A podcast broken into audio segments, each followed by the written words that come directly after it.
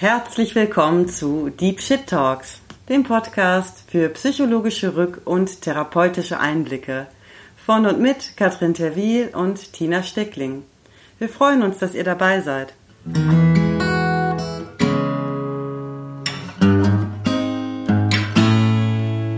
Hallo Katrin. Hi Tina. Dann stelle ich dir heute zu Beginn äh, eine typische Frage beziehungsweise zwei typische Fragen aus meinen therapeutischen Sitzungen und äh, die lauten wie folgt. Wie sitzt du heute hier und wie hat die letzte Sitzung nachgewirkt? Ähm, wie ich heute hier sitze, eigentlich deutlich besser gelaunt als die Tage davor, weil ich ähm, ganz, ganz weit durch einen tollen Wald, Wald gelaufen bin, der wo nicht viele Menschen waren und wo sehr schönes Licht war. Das war sicherlich gut. Also ich glaube, das Thema Licht ist was, was mich, was mich beschäftigt in der Jahreszeit oder eben, ähm, glaube ich, auch für viele ja wichtig ist, so dass man ähm, so gut darauf achten muss, genug Tageslicht zu bekommen. Und das, glaube ich, war heute ganz gut. Und wie die letzte Sitzung nachgewirkt hat, ja, für mich war es total schön, die ersten beiden Folgen zu veröffentlichen, Feedback zu hören ähm, und das Gefühl zu haben, dass, ähm, ja, dass, äh, dass etwas unterwegs ist von unseren Gedanken und andere damit interagieren und äh, das vielleicht hilfreich ist. Wie ging es dir damit? Wie, wie hat die, das würde ich dich natürlich als Therapeutin nicht fragen, aber wie hat die letzte Sitzung ja. bei dir nachgewirkt? Genau, diese Therapeutenfrage am Anfang äh, sind nur bis dahin dann authentisch und spätestens wenn dann direkt die Rückfragen kommen, ähm, sieht man, dass wir hier im Podcast sind und nicht in der Therapiesitzung. Aber ich äh, war auch ganz überrascht, wie schön sich das so entwickelt hat und wie gut die Rückmeldungen dazu waren und war da auch sehr, ähm, ja, sehr happy mit und habe das auch ähnlich erlebt. Das ist so ein, dass sich der Kreis so schön auch geschlossen hat, dass äh, unsere Anfangsidee und auch so anfängliche Fragen, also auch eine Frage, die ich dann über die Instagram-Community gesammelt hatte und die wir hier dann äh, in der zweiten Podcast-Folge beantwortet haben, dass ich da dann auch nochmal die Rückmeldung bekommen habe, dass das ähm, hilfreich empfunden wurde und dass es irgendwie und als äh, empowernd sozusagen wahrgenommen wurden. Und das, äh, ja, das fand ich super. Und ja, habe jetzt Lust auf mehr. Also mhm. heute mehr.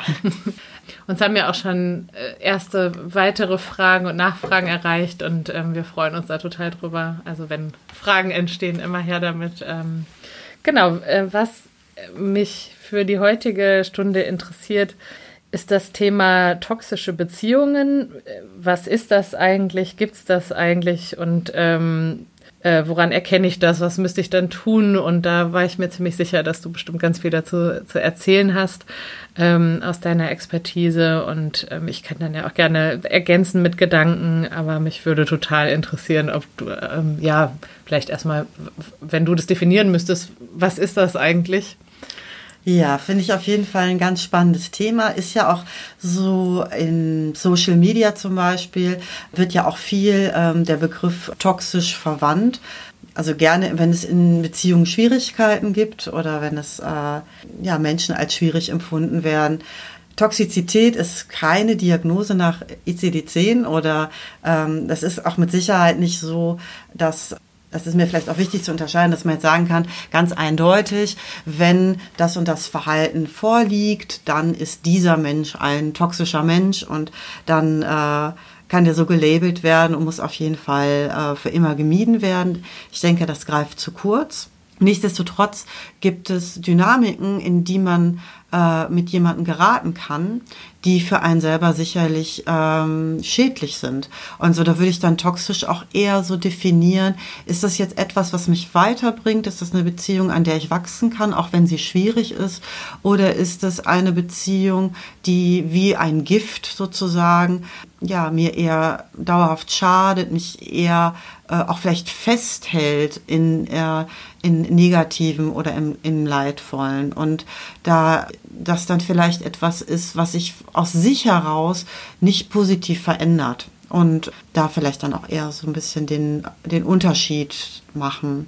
Ich sag mal so, das, das, ist relativ nah an dem Thema, äh, wenn Menschen Schwierigkeiten haben in ihrer Beziehungsfähigkeit. Wir psychotherapeutisch tätigen, kennen dann Menschen, die dann vielleicht eine Persönlichkeitsstörung entwickelt haben. Und Persönlichkeitsstörung heißt immer, dass etwas schon äh, sehr früh begonnen hat, also dass das in der Kindheit und Jugend wurzelt und fortbesteht und auch als eher als Teil der eigenen Persönlichkeit wahrgenommen wird und nicht als etwas, was von außen äh, kommt, wie ähm, ich hatte nie Angst und jetzt habe ich auf einmal Angst davor, keine Ahnung, auf eine Leiter zu steigen oder so, ähm, sondern dass der Mensch eher die Schwierigkeiten, die entsteht, eher in der Situation und beim anderen sieht.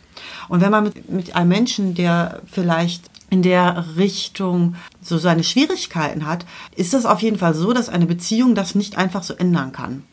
Und ich glaube, da ist es dann vielleicht auch ganz hilfreich zu gucken, äh, wo sind auch ja die Mittel begrenzt, die ich irgendwie in einer Beziehung haben kann.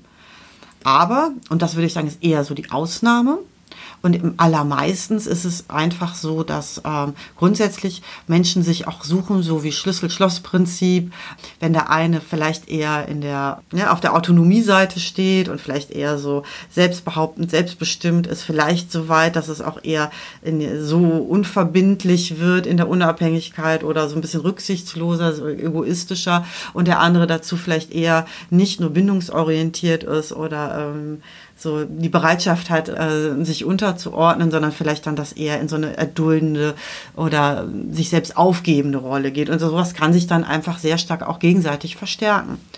Ähm, ich habe da auch mit dem Dr. Eckhard Rödiger darüber gesprochen. Der ist der Leiter des Instituts für Schematherapie in Frankfurt und so in der Schematherapie in Deutschland ist es auf jeden Fall ein bekannter Name. Und da hatte ich die Gelegenheit, äh, als ich den im beruflichen Kontext traf, ihn auch so zu der Bezeichnung toxische Beziehungen ähm, zu befragen. Und das passt vielleicht ganz gut rein. Wir können ja da mal reinhören, wenn du magst. Total gerne, ich bin gespannt. Das Wort toxisch, toxische Beziehung gibt es halt gerade in Social Media an jeder Ecke. Und es ist die Frage, was würdest du sagen, gibt es toxische Beziehungen? Gibt es Beziehungen, bei denen vielleicht auch der Rat wäre, dass sie beendet werden sollten? Na ja, klar gibt es das, weil es gibt ja das Problem, dass du durch die Prägung deiner Kindheit Gefahr läufst, wenn du das nicht reflektierst, wie was dein Beuteschema ist, und dann nennt man das ja im Volksmund, ne? hast du eine hohe Chance, die Partner heute unbewusst auszuwählen nach dem, was du von deiner Kindheit als vertraut empfindest und kennst. Man nimmt, was man kennt. Das ist, das ist die Gefahr. Also das wäre ja das Beuteschema. Wir nennen Absolut. das Chemistry mm. in der Schematherapiesprache, aber die, mm. das, die Idee ist, dass man eine, eine, unbewusste Anziehung zum Vertrauten hat. Aber das Vertraute ist natürlich das, was man von früher auch kennt. Das heißt, ja. wenn du in der Kindheit die Erfahrung von Vernachlässigung gemacht hast und dich darauf irgendwie eingerichtet hast, mm. ist die Gefahr groß, dass du deinem Partner oder deiner Partnerin eben tolerierst, dass du auch wieder vernachlässigt wirst, also in eine erduldende, unterordnende Beziehungshaltung gehst, eine Rolle gehst, also Modus nennt man das in der Schematherapie, ein Bewältigungsmodus, dass du dich in der untergeordneten, toleranten, duldsamen Rolle wiederfindest, was natürlich dann indirekt dem Partner erlaubt, immer dominanter oder eigensinniger zu werden, immer mhm. egozentrischer. Das beschreibt der Jörg Willi sehr schön in dem Kollusionsprinzip, dass das am Anfang erstmal toleriert wird, mhm. aber wenn sich das weiter eskaliert, dann wird der Dominante immer dominanter und ausbeuterischer oder egozentrischer, fremdgehend oder was man halt so alles da machen kann oder insgesamt einfach ja. egoistischer. Mhm. Und wenn du dann in der abhängigen äh, Opferrolle hängen bleibst, weil die dir nahegelegt ist, dann wird das toxisch weil du sozusagen dein Bindungsbedürfnis so hoch bewertest, dass du sagst, ich mache alles, was du willst, Hauptsache du verlässt mich nicht. Aber dann bist du ein Opfer. Und das gesunde Selbstbehauptungsbein, was das jetzt mhm. ausgleichen könnte, mhm. ist zu schwach ausgebildet, weil dann die Angst vor dem Alleinsein so groß ist, weil man sich gar nicht zutraut, auf dem Selbstbehauptungsbein irgendwie klarzukommen. Und die dann Tox verstärkt sich das immer ja, weiter. Dann, dann hängst du in der Falle. Mhm. Das nennt ja Jeff Young ja auch eine Lebensfalle.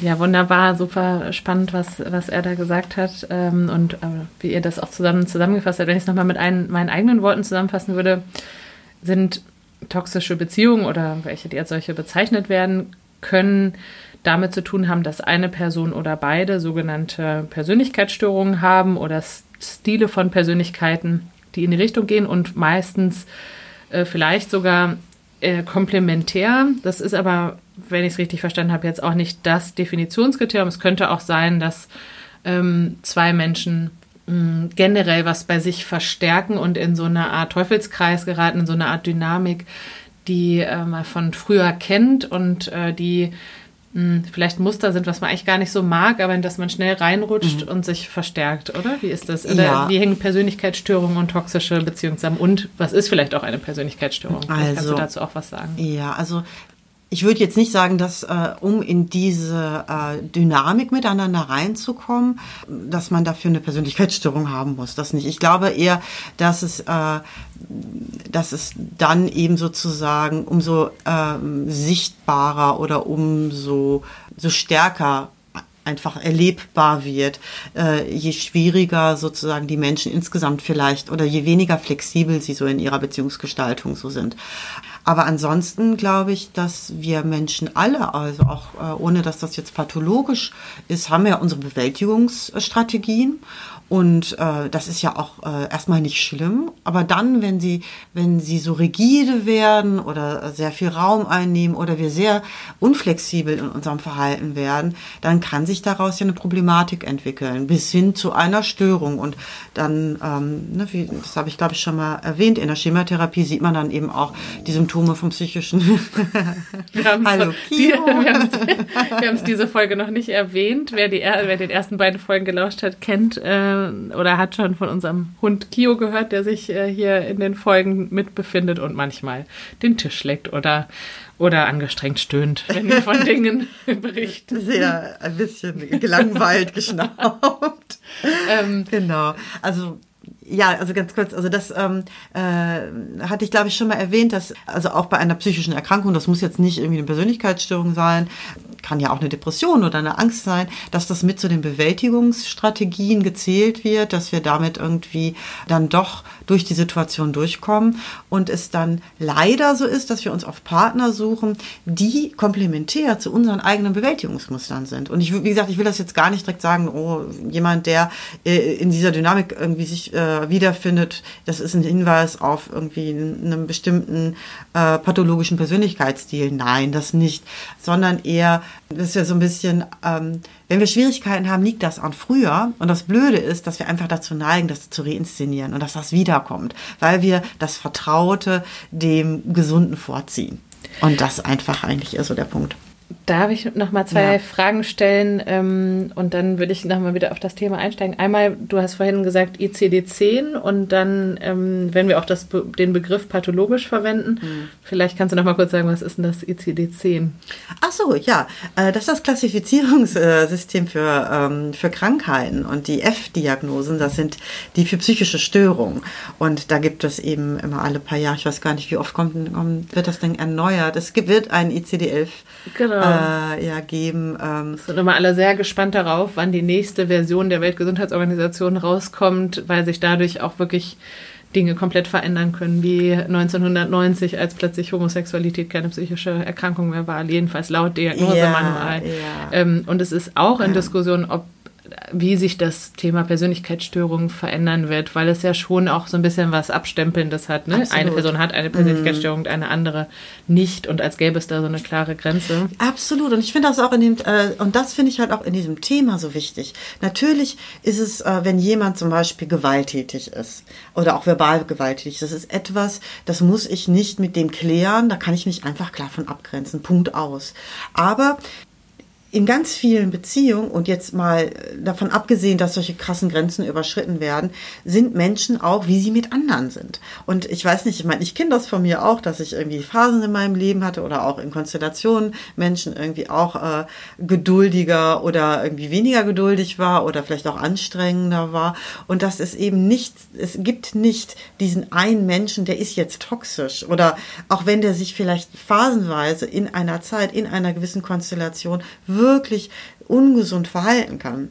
Aber es ist nicht so wie beim Pilze sammeln. Die sehen alle von außen gut aus und dann nimmt man Pech und dann hat man den erwischt, der toxisch ist oder so. Sondern äh, es ist ein Zusammenspiel von vielen Faktoren und es ist etwas, was eben dynamisch und beweglich ist. Und äh, das ist, finde ich, auch so das Problem mit dem Abstempeln, was du eben sagst, was auch mit so einer Diagnose einhergeht. Und der Mensch ist jetzt so eben in irgendeiner Weise dann gestört und eben ähm, ja, als wäre das so eine, eine gewisse Typ Mensch oder wie so, eine, wie so eine gewisse Sorte oder so. Und das ist halt problematisch. Das stimmt. Ähm, ich vergleiche das auch manchmal ganz gerne mit, also was äh, du nennst es auch Bewältigungsmuster. In der tiefen Psychologie sagt man ja auch zum Beispiel Abwehrformen. Ähm, ich benutze ganz gerne das Bild von einem Werkzeugkoffer. Wenn man sich so vorstellt, mhm. wir haben alle so einen Werkzeugkoffer für die Herausforderung des Lebens und das hängt damit zusammen, was wir früher beigebracht bekommen haben, welche Erlebnisse wir früher hatten, ähm, vielleicht auch, was wir genetisch ähm, schon im Koffer haben, wie unser Tem Temperament ist und so weiter und so fort. Und nun kann das so, kann das passieren, dass jemand ohne einen Schlüssel auf eine Türe trifft und diese Türe öffnen möchte oder muss und äh, zu dem nächstbesten Werkzeug greift. Und das ist vielleicht in dem Fall auch kein Schraubenzieher, sondern eine Brechstange. Ja. Und ähm, trotzdem ist das das bestmögliche Werkzeug, um diese Türe zu öffnen. Und das mag von außen aussehen, wie ähm, als hätte jemand absichtlich eine Türe zerstört. Ja. Aber für eine Person, die keinen Schlüssel im Werkzeugkasten hat, ist das immer noch die naheliegendste und möglicherweise auch wirklich dann die einzige Option oder zumindest die beste. Alles, das, das nächste wäre vielleicht gewesen, ähm, durchspringen und mit der Schulter zer, zer, zerschmettern.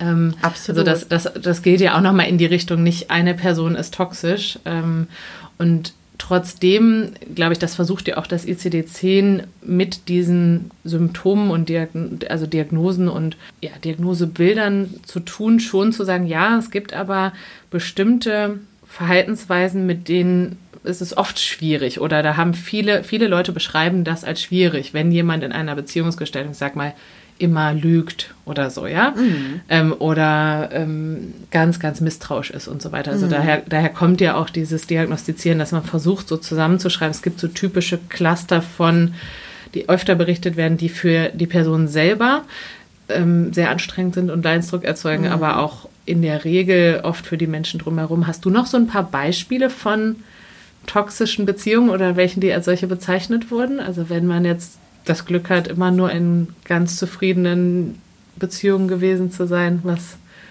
meinen Menschen mit toxischer Beziehung oder wann, wann denkst, wann leuchten bei dir Alarmglocken in der Praxis? Also bei mir leuchten die Alarmglocken eigentlich eher, wenn, oder vor allem dann, wenn ich so mitkriege, dass, dass das Problem so gelöst werden soll, dass man versucht, den anderen zu verändern. Und der Leidensdruck oft eben sehr hoch ist, weil das Leid von früher sich jetzt nochmal wiederfindet. Ich glaube, das sind eigentlich eher so, also keine Ahnung, wenn du jetzt äh, in, äh, als Kind in einer Alkoholikerfamilie groß geworden bist und dann sehr früh in so eine versorgende Rolle gegangen bist und dadurch das System am Laufen gehalten hast, dann hat dich das natürlich geprägt. Und jetzt hast du in deinem Werkzeugkasten eben dieses Krankenschwesterhäubchen irgendwie, was als erstes aufgesetzt wird. Und dann ist das, äh, war das damals notwendig, aber ist das wahrscheinlich für dich eben oder heute die ähm, Reaktion, die als erstes hochschießt, wenn es schwierig wird oder stressig wird und trotzdem auch die, die dich eher in dieser Überzeugung vielleicht eben hält, ich bin nur gut, wenn ich anderen helfe. Oder ich muss ganz viel dafür tun, um geliebt zu werden. Und wenn sich so ein Mensch dann jetzt äh, in der Partnerwahl jemanden aussucht, wo man, und das wird wahrscheinlich eher so sein, wenn der Mensch das nicht reflektiert hat, dass der sich dann eher jemand sucht, wo er wieder dann so viel kompensieren kann. Und das ist halt dann für den äh, toxisch. Ich finde das hilfreicher zu sagen, ist es für mich toxisch oder nicht? Weil ganz ehrlich, wenn, wenn man mir so jemanden vor die Nase setzen würde, weil mir würden, würde, ich würde da nicht drauf anspringen, weil ich einfach dann vielleicht nicht so sehr in diese Versorgerrolle gehe. Und dann stresst es mich auch nicht. Und dann kann dieser Mensch für mich auch gar nicht so toxisch sein, weil ich das, weil das bei mir nicht getriggert wird. Und dann, äh, aber für die mit dem Krankenschwesterschema, für die ist das dann äh, hochgradig toxisch.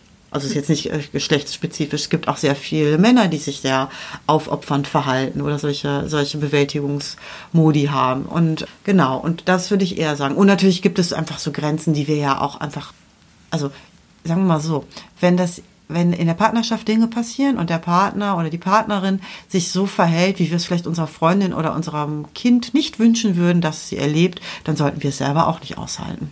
Ähm, sehr, ja, sehr schön zusammengefasst. Jetzt habe ich gerade zwei Fragen und weiß nicht mhm. genau, in welche Richtung es spannender ist. Vielleicht schaffen wir ja auch beide hintereinander. Mhm. Einmal habe ich mich gefragt, mh, mm, wieso macht unsere Psyche das? Weil, wenn man das so hört, also es ist ja irgendwie außerordentlich doof, sich was zu suchen, was uns irgendwie schadet oder irgendwas zu wiederholen, von unter dem wir vielleicht auch gelitten haben. Ähm, ist es nur das Vertraute oder gibt es da andere Gründe? Und die zweite Frage ist, ähm, woher nehme ich die Kraft und die Entscheidungsfähigkeit zu sagen, ich glaube, ich muss mich trennen, das mhm. passt nicht so gut und wie grenze ich das ab von hm, Beziehungen sind irgendwie auch Arbeit und wir müssen aneinander ja. arbeiten, wir mhm. müssen über, miteinander sprechen oder sogar der Frage, wenn jetzt meine, wenn ich, wenn ich feststelle, es gibt vielleicht auch eine Erkrankung oder Gründe dafür, warum meine Partnerin, mhm. mein Partner so ist, muss ich dann nicht ein schlechtes Gewissen haben, wenn ich mich trenne. Ne? Gerade wenn wir jetzt über den Werkzeugkoffer sprechen und das Frühere mm. und die mhm. Alkoholismusfamilie. Mm. Ne? Woher, ja. Wie gehe ich dann mit meinem okay. Gewissen um? Okay. In welche, mm. in welche Richtung würdest du gerne erst gehen? In welche der Frage, welche hat dich angetriggert? Jetzt habe ich gerade so ein bisschen mehr die mit dem Gewissen im Kopf. Ja, ist doch gut. Ähm, ich kann das total gut verstehen und das hat manchmal hat das sicherlich auch ein bisschen was Tragisches, äh, wenn weil ja vielleicht auch der Mensch, der jetzt sich, ne, der so schlecht mit seinem Leben zurechtkommt, dass er eben diese Unterstützung sozusagen dann äh, oder diesen, äh, unter, dieses Unterstützerverhalten so hervorruft, der macht das ja auch vielleicht nicht in böser Absicht. Und trotzdem ist das wahrscheinlich auch für den nicht gut, wenn, äh, wenn der dann immer nur versorgt wird. Und ich finde, ich möchte da zwei Sachen zu sagen. Als erstes ist, dass die Verantwortung für uns selbst steht vor der Verantwortung vom anderen. Das heißt, wir haben auf jeden Fall das Recht, für uns ungute Zusammenhänge zu verlassen, weil wir, weil jeder Mensch in erster Linie für sich selber verantwortlich ist, dass es dem gut geht. Weil was wäre denn der Umkehrschluss? Dass ich drinnen bleibe auf Kosten dessen, dass es mir immer schlechter geht und dann mache ich irgendwann den anderen dafür verantwortlich, weil ich jetzt halt unglücklich geblieben bin, weil ich konnte mich ja nicht trennen. Das ist so, das wäre so ein verstricktes Muster. Ne? Das ist, wenn äh, Kinder lernen, oh, wenn du, wenn du dein Zimmer nicht aufräumst, ist Mama ganz traurig. Anstelle das sozusagen, ne, klar zu sagen, das war die Absprache und das wünsche ich mir ne, und äh, das eigene Glück sozusagen vom Verhalten des anderen abhängig zu erleben. Und da ich glaube, da kommen wir auch so ein bisschen in den äh, interessanten Bereich. Das ist nämlich eher, wenn es sozusagen einen Zusammenhang gibt mit früher, dann wird es halt eher schwieriger. Und Du sagtest, glaube ich, wann trenne ich mich und ja. wann muss ich arbeiten? Dann, wenn die Art der Problematik sozusagen eine Fortführung der alten schädlichen Muster ist. Und wenn es ein, wenn es da mal was Neues ist, wenn es bedeutet, ich arbeite jetzt in einer Weise daran, dass ich eben nicht ich bleib mal bei dem Krankenschwesterbeispiel, sofort wieder losrenne und aus der Patsche helfe oder, oder versorge, sondern ich nehme das als Übung zu sagen und da übe ich jetzt mich abzugrenzen und da übe ich jetzt einfach mal loszulassen und einen Schritt zurückzutreten. Wer weiß, vielleicht funktioniert es ja. Wenn ich aber mehr vom Gleichen mache und, und hoffe, dass sich das dann irgendwann von alleine verbessert, nur weil ich noch besser in dem versorgen werde, da, also ich glaube, den Zahn kann man ziehen, das funktioniert halt nicht. Wir können ja auch noch mal reinhören, was dein Interviewpartner ähm, ja. dazu sagt, wann, wann man sich trennen sollte oder ob das dann die einzige Option ist. Ja, super. Das Problem ist nicht, dass der andere toxisch ist. Mhm. Hast du ja auch nicht gesagt, sondern du hast ja nur gesagt, die Beziehung mhm. ist toxisch. Ja, ja. Aber die gestaltest du mit. Also die Aufgabe wäre jetzt dem, der als Opfer ankommt und heult und sagt, mein Partner ist so böse zu mir, zu gucken, was du, was die betreffende Person dazu mm. beiträgt, indem sie in der Rolle bleibt. Weil Jammern ändert nichts. Oder metaphorisch sagen wir, man kann mit einer Hand nicht klatschen. Wenn, selbst wenn die eine Hand die aktive beim Klatschen ist, hält die andere Hand zumindest dagegen, sonst klatscht es nicht. Und dieses Dagegenhalten, diese passive Opferrolle, ist das, wo die Betroffenen sich aber in Anführungsstrichen dafür entschieden haben.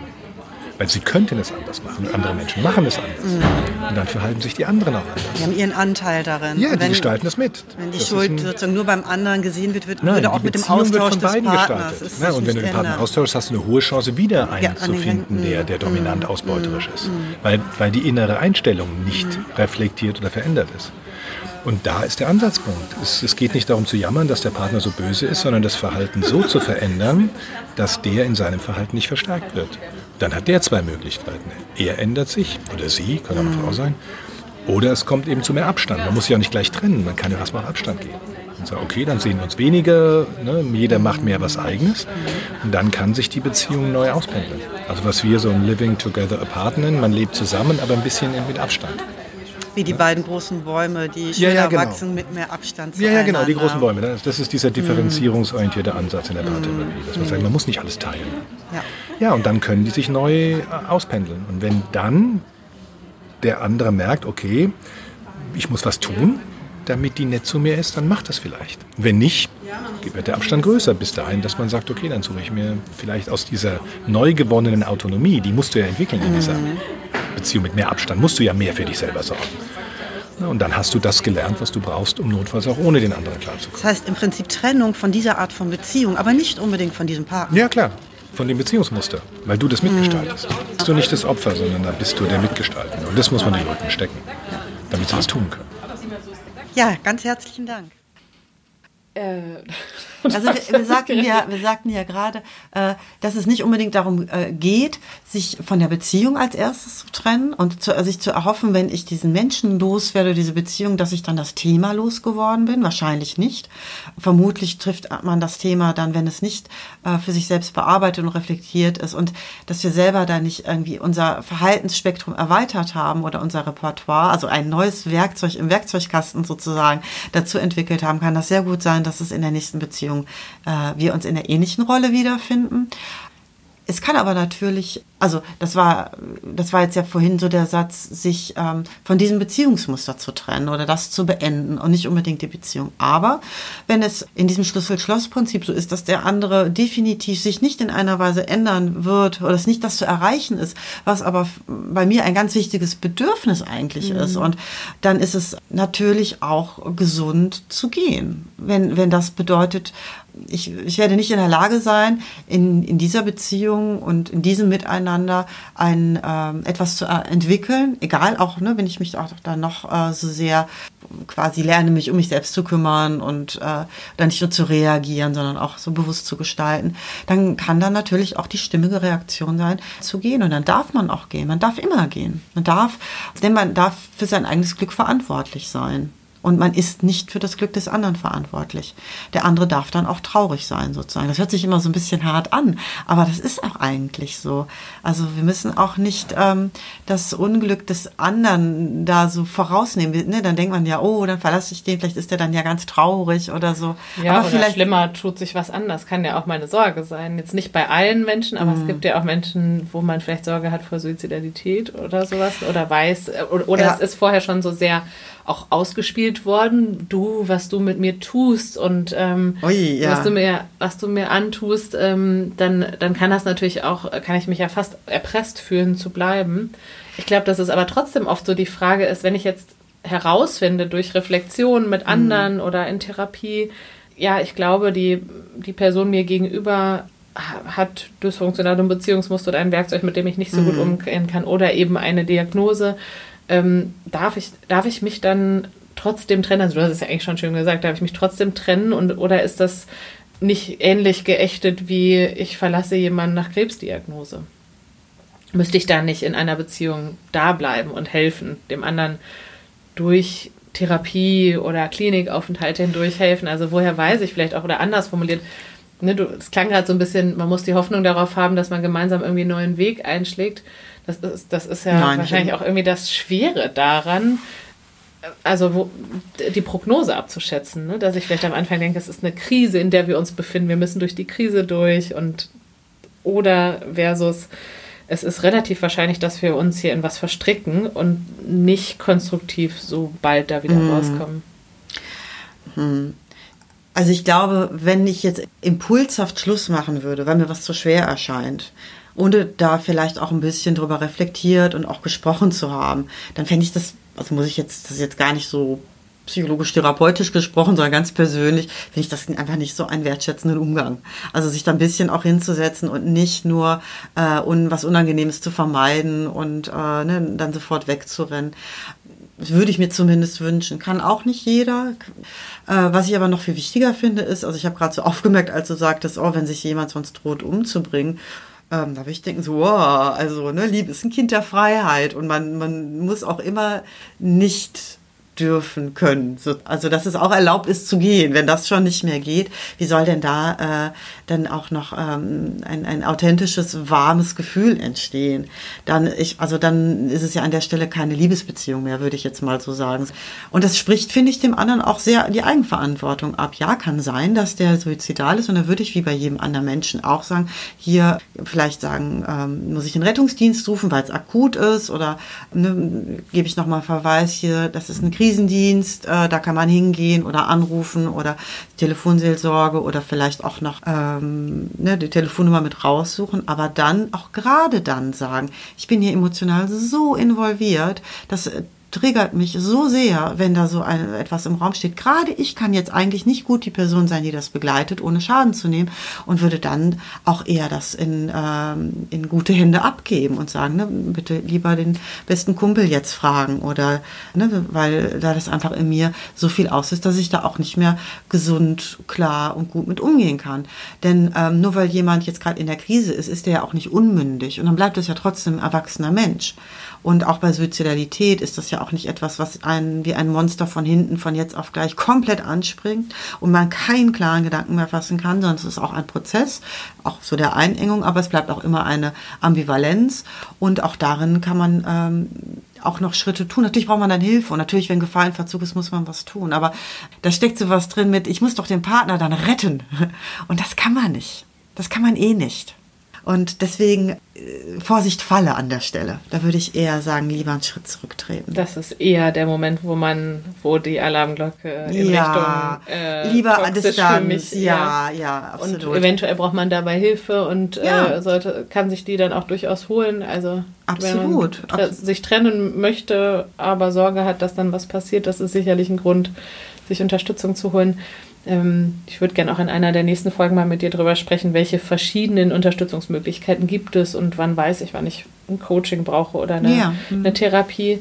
Mm, zu dem, zu dem Thema, an dem wir jetzt gerade sind, noch zwei Rückfragen. Einerseits, ähm, ich stelle die auch nacheinander diesmal. Du hast vorhin gesagt, ähm, zum Beispiel der Alkoholismus in der Familie ähm, und wir haben ja eher so etwas große Beispiele genutzt, wie die Brechstange für die Türe.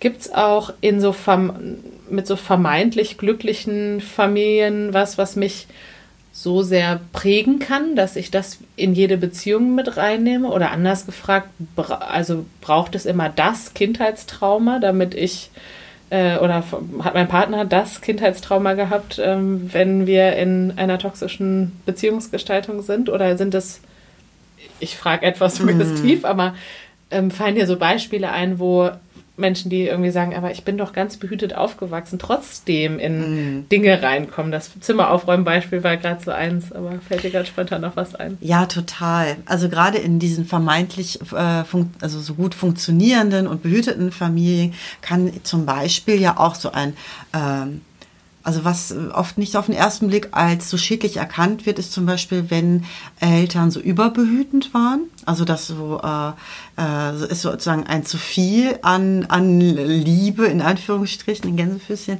gab und ähm, dadurch vielleicht auch eher so eine Angst oder Unsicherheit vermittelt wurde. Ne? Du bist nicht, also die Welt ist ein gefährlicher Ort und du wirst nicht in der Lage sein, da alleine zu bestehen und deswegen muss ich immer wissen, wo du bist und dich fünfmal äh, in der Woche anrufen und so weiter. Also das ähm, und das Problem ist ja, dass wenn es nicht so was Dramatisches im Außen ist, wie Gewalt oder ne, ausufernde Sucht oder so, dass das dann erstmal als, auch du hast aber eine nette Eltern, das ist doch alles irgendwie nur ganz lieb und bemüht. Genauso kann das auch so ein, so ein bisschen kühles, distanziertes oder desinteressiertes Verhalten sein das sind dann eben auch Nuancen. Und wie das bei jemandem empfunden wird, es gibt nicht so einen Maßstab. Es muss so und so schlimm gewesen sein. Und ab dann hat man ein Recht zu sagen, das ist jetzt etwas, was äh, in mir schlechte Gefühle auslöst oder schwierig oder ne, was sich bei mir schwierig anfühlt. Das ist, da sind so viele verschiedene Faktoren von abhängig ne, was ist, vielleicht gab es ja auch noch andere belastende Faktoren oder Stressoren. Vielleicht war es eine ganz schwierige Schulsituation und genau in dem Moment gab es vielleicht den Eltern untereinander einen Konflikt oder ach, das ist, es gibt ja unendlich viele Möglichkeiten. Was ich schön finde, so heutzutage, ähm, vielleicht ist das auch mehr so durch Social Media. Also Social Media, finde ich, macht ja an vielen Stellen, dass so ähm, psychologische Betrachtungsweisen ein bisschen mehr Einzug halten. Und ich weiß nicht, ob der ähm, dieser Gaslighting-Begriff, der auch so quasi begegnet ist, das erlebe ich, dass viele Menschen das entlastend erleben, dass dieses Absprechen der eigenen Wahrnehmung in einer das hat der Onkel Peter gar nicht so gemeint, sei nicht so empfindlich. Ne? So diese, ähm, es wird etwas äh, als ähm, vielleicht übergriffig oder unangenehm erlebt und es wird äh, dem Kind in dem Fall dann so abgesprochen. Und wenn das sehr häufig passiert, ne, dieses stell dich jetzt nicht so an und oder das habe ich so nie gesagt, ne, dass das dann auch so verdreht äh, wird, was zu einer ganz tiefen Verunsicherung führen kann und dass man sozusagen seinen eigenen Gefühlen und seinen eigenen Einschätzungen dann nicht mehr so traut. Und äh, ich finde, das ist ein, ein gutes Beispiel ähm, dafür, dass Dinge harmlos aussehen können, aber innerlich sich überhaupt nicht so harmlos angefühlt haben und auch noch im Erwachsenenleben dann auch lange äh, noch spürbar sind in dem, was es ange oder was es dann verursacht hat. So. Ja. Und sich dann auch in Beziehungen auswirken würden, wenn wir, wenn wir in eine ähnliche Konstellation ja. reinrutschen und irgendwie uns äh, immer in, invalidiert fühlen oder uns ja. nicht selber trauen oder äh, wir das Gefühl haben, die andere Person hat irgendwie Macht, weil sie die Situation definiert oder äh, so. Genau, und dann eben unsere Partner vielleicht äh, auswählen, wie du sagst, die dann äh, vielleicht dann ähnlich also wenn du dich dann wiederfindest, dass du am Frühstückstisch auch hörst, so jetzt, ne, stell dich doch wieder nicht so an und ich habe das doch gar nicht gemacht oder äh, dann Dinge verdreht werden, ist es auf jeden Fall, wäre es dann vielleicht so ein guter Punkt, sich mal zu fragen, hm, woher kenne ich das und möchte ich das wirklich so weiterführen? Ja, ja man sagt manchmal, ähm, also so der Wiederholungszwang, äh, ja. äh, den auch Freud steht, man ja. sagt manchmal, das ist so ein bisschen, wir, wollen, wir, wir, wir inszenieren das, was wir von früher kennen, mhm. neu mit der der Hoffnung, dass so der letzte Akt des Theaterspiels anders ausgeht. Absolut. Also weil man irgendwie sich so ein bisschen das Happy End wünscht und man wünscht Absolut. sich so, vielleicht, äh, vielleicht kennt das auch die eine oder andere Person, dass man irgendwie gerade auch mit Eltern, aber auch mit Partnern in immer den gleichen Streit reinkommt und eigentlich, eigentlich weiß, dass jetzt nicht die Entschuldigung kommt oder nicht mm. der Moment, wo jemand sagt, ah, so, jetzt verstehe ich Jetzt verstehe ich das, jetzt ja. weiß ich, warum ich dich verletzt habe. So mm. in mhm. Zukunft mache ich mm. das mhm. anders und so. Und man mhm. trotzdem erbittert, schreiend, weinend ähm, sauer, wie auch Eine immer, immer wieder. Sehnsucht. Immer, das, das, hätte man so gerne. Dass man in dem Moment, dass man anders ausgeht. Dass ne? man das dann endlich so wie gut gemacht würde. Genau. Das ist ja auch das äh, Fatale dann oft in so unglücklichen Liebesgeschichten oder Liebesbeziehungen, die eben nicht erfüllt sind, dass diese Sehnsucht danach ist, gerade von dem, wo man in dieser, ich sag jetzt mal, toxischen Dynamik steckt, ist da doch endlich zu bekommen, was man immer vermissen musste. Das ist so eine, das, das kann so eine riesige Sehnsucht Sehnsucht sein. Und äh, da ähm, die Erlösung von außen ist dann so viel attraktiver, als wenn dann so eine Therapeutin sagt, so nee, die gibt es gar nicht, ich muss mal alles selber machen. So ist halt irgendwie. Ja. Oder ich muss mich vielleicht so auf so ein ganz neues Theaterstück ja. einlassen und mit ganz mhm. anderen Hauptcharakteren ja. und dadurch irgendwie auch mit der Traurigkeit leben, dass es dieses Happy End nicht geben wird, dass es diese Erlösung nicht gibt, dass die, dass mhm. diese, was weiß ich, narzisstische Person mich endlich schätzt, dass ich ähm, irgendwie endlich das Entschuldigung ja. bekomme von der Person, die mich, ähm, die mich immer bewertet hat. Ja. Und wenn ich Dinge ganz anders aufstelle, dann kann das auch ähm, der, der, die Trauer darüber sein, dass es eben nicht keine Wiedergutmachung gibt, irgendwie in, meine, in meinem gewohnten Theaterstück, sondern dass es ganz anders aufgebaut ist und ähm, vielleicht auch erstmal komisch. Also manchmal ist es auch so, dass Menschen, die aus so ähm, schwierigen Beziehungen kommen, dann in einer äh, eigentlich weniger pathologischen Beziehungen sagen, das ist irgendwie komisch, es ist ja gar nicht so intensiv. Ja, absolut. Ist, ist das denn jetzt Liebe? Kann das Liebe ja. sein? Das war vorher so ein mhm. intensives Auf und Ab. Ja.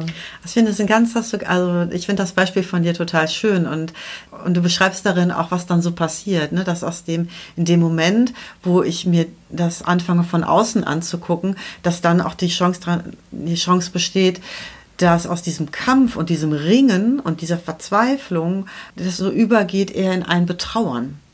Und das, ähm, ich halte das sozusagen eher in Anführungsstrichen für den gesünderen Prozess, weil in dieser Trauer, dass zum Beispiel wichtige Menschen das nicht geben konnten an Zuwendung oder Wertschätzung oder Respekt oder gesunden Grenzen oder was auch immer, das ist auch, solange ich mich damit noch ringe und kämpfe, ist es ja auch eigentlich ein, es noch nicht so ganz wahrhaben zu müssen, dass es das da wirklich nicht gab und ähm, ich erlebe das häufig, wenn Klienten kommen mit so einem, ja, mit so einem Liebeskummer, mit einem Liebeskummer-Thematik. Ich habe dann oft so das Beispiel, dass das halt so ist, sich von diesem Menschen das zu wünschen, als würde man in eine Bäckerei gehen und dann nach Kopfschmerztabletten fragen.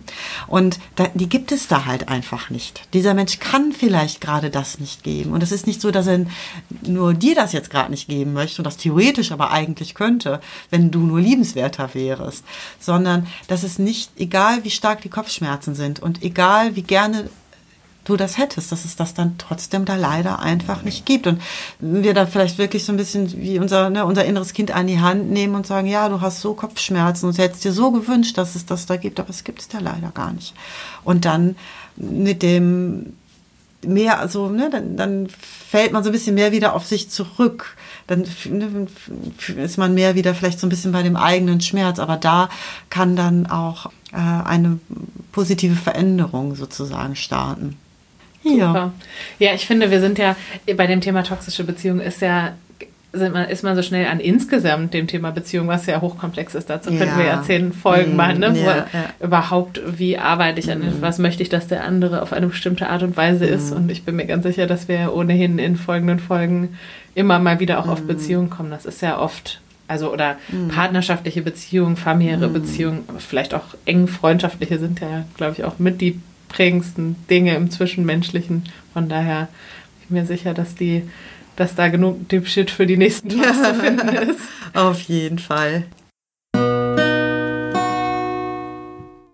So, mit Blick auf die Uhr machen wir heute an dieser Stelle einen Punkt. Sagt uns gerne, wie ihr es fandet. Wir freuen uns über eure Rückmeldungen, Kommentare und Bewertungen. Das war's also von uns für heute. Mehr von Katrin gibt es bei LinkedIn und bei katrin-terwil.de. Und mehr von mir zu lesen gibt es bei soulmates.berlin und folgt mir gerne bei Instagram. Da bin ich Soulmates Berlin ohne Punkt dazwischen. Dann bis zum nächsten Mal.